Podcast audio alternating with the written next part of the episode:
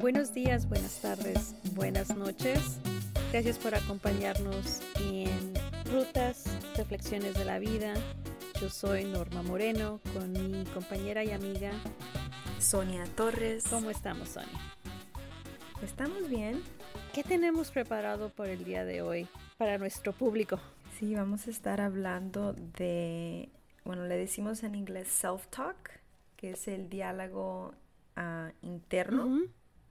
¿Verdad? Que, que, nos decimos a, a uno mismo. Y eso puede ocurrir en voz alta o internamente. Uno se puede decir como um, autoafirmaciones, sí, o algo, ¿verdad? Positivo o negativo que nos decimos a uno sí. mismo. Es lo que nos vamos a estar hablando okay. hoy. Y fíjate que hay una, una chava de TikTokera uh -huh. que me gusta mucho, este, que se llama Alexa Swartz Palacios. Y me gusta mucho cómo uh -huh. hace este, este TikTok. Este, déjame ponértelo para ver. Y ahorita hablamos de okay. eso.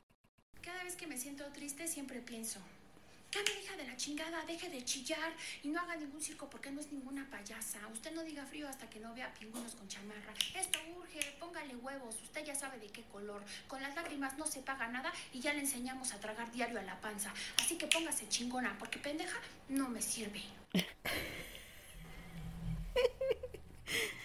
Eso es el, como quien dice, ¿verdad? Como, como algunas veces nos hablamos. Y dijo, uh -huh. como ella dice, cuando me pongo triste, pienso. Entonces se está hablando ella misma. ¿Cómo se está hablando? Sí. Y, y, y, es, es, me gusta mucho porque realmente, pues sí, algunas veces nos tenemos que poner pilas y que órale, hay que echarle ganas uh -huh. y que no se ponga y que este que el otro. Pero también algunas veces e, ese mismo diálogo, si estamos cansadas o si estamos pasando por muchas cosas, ¿somos comprensivas con nosotros mismas o nada más es de que échale ganas y échale ganas y échale huevos y órale para adelante? El diálogo in interno creo que también viene de, de lo que nosotros escuchamos desde chicos, cómo nos hablaban tal vez los mensajes que teníamos cuando estábamos más chicos una clienta uh -huh. hace años eh, me decía, no sé por qué me va tan mal a mí en la vida. Entonces empezamos a hablar de que, ok, cuando estás triste o cuando estás preocupada, ¿qué es lo que te dices a ti misma? Ella empezó, no, pues es porque soy una pendeja. Es que me tratan mal, eh, la gente no sabe valorarme, todo eso porque soy una pendeja. Entonces me quedé yo, pues no necesitas otras personas a que te abusen verbalmente si uno mismo se está abusando de esa manera. Es como poder navegar esos pensamientos o ese diálogo Sí, no, pues estoy, estoy pensando que esta voz, ¿verdad?, que tenemos adentro puede ser muy dañosa, ¿verdad? Especialmente si tenemos, tenemos como lo estamos diciendo algo tan negativo a uno, a uno mismo. Entonces cuando necesitamos a alguien más, a otra gente como alrededor de nosotros que nos pueda decir como, oye, eso no es verdad, no eres una pendeja, mira lo que has hecho, cosas así y necesitamos un apoyo para, para poder cambiar ese mensaje que uno se está diciendo. Porque es, es, es una técnica que nosotros usamos, ¿verdad? En, en, la terapia de cambiar esas cosas negativas que pensamos de uno mismo. Porque sí, es muy dañoso. O sea, esta persona, qué triste que, que, que ella que ella se decía eso y, y, te apuesto que eso lo hacía, ese mensaje la hacía sentir, o sea, peor. Afecta internamente, pero también externamente porque entonces no podemos disfrutar lo que está sucediendo, que quizás sea algo bueno, contradictorio a lo que nos hemos dicho por tanto tiempo. Es, es este triángulo, ¿te acuerdas de decir? El triángulo cognitivo. Ajá. Sí, o sea, tus pensamientos impactan a las emociones y las acciones. Todos están conectados. Entonces sí, en, este, en este ejemplo es tus acciones, tal vez ella se va a aislar o, no va a dejar que, que, lo bueno entre. Entonces, qué importante, ¿verdad? Es este concepto de, del diálogo interno, cómo nos impacta mucho. Cómo poder observar qué es lo que nos está llevando a esos pensamientos, a esos sentimientos. Uno dice, bueno, es el, triángulo cognitivo que son los pensamientos, sentimientos y conducta, como tú lo acabas de decir. Pero entonces, cuando interrumpimos ese ciclo, ¿qué es lo que tú le dices a tus clientes? ¿O qué te dices? Bueno, algunas veces hasta yo utilizo el, el triángulo cognitivo porque, ah, chinga, espérate, ¿qué estás haciendo? ¿Por qué te estás hablando de esa manera? ¿O por qué estás, una, pensando esas cosas? ¿O por qué te estás sintiendo de esta manera? ¿O por qué estás tan callada? Porque esa es una acción. ¿Cómo empezar a estar más consciente para poder interrumpir ese ciclo? ¿Qué es lo que tú recomiendas? A mí me gusta cuando enfocarnos en Ok, ¿qué es el pensamiento? ¿Cómo escribirlo? Y de allí uno puede hacer como varias cosas. Lo puedes cambiar a algo un poquito más positivo.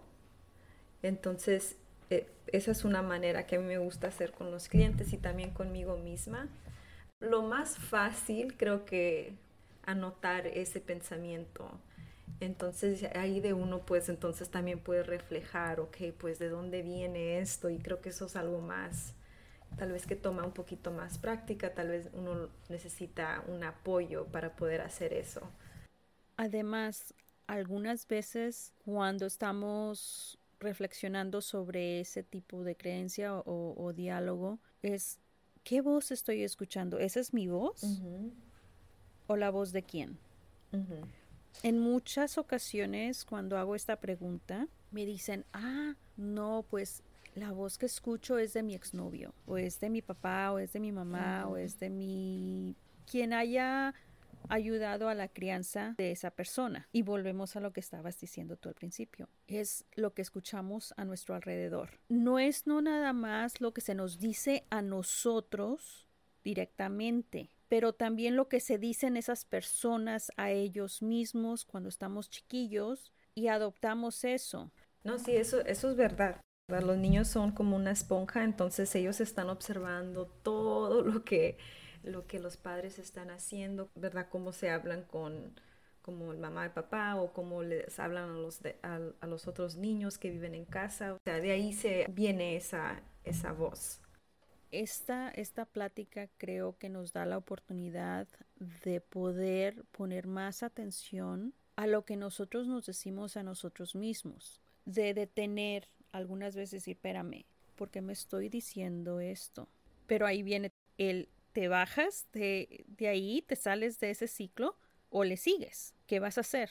Pues si vas a seguir echándote madres y algunas veces es lo único que sabemos, es echarnos madres.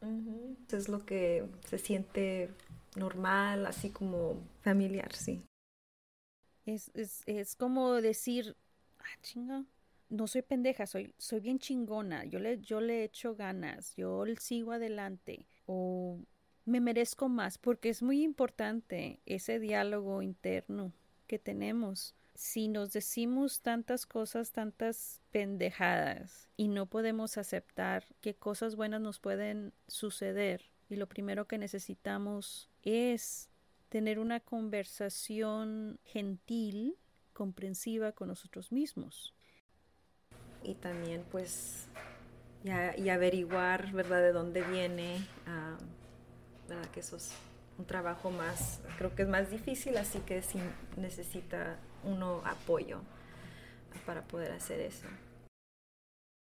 Espero que esta plática les haya ayudado a aclarar su propio diálogo interno y pues seguiremos con esta plática para poder ayudarnos a todos.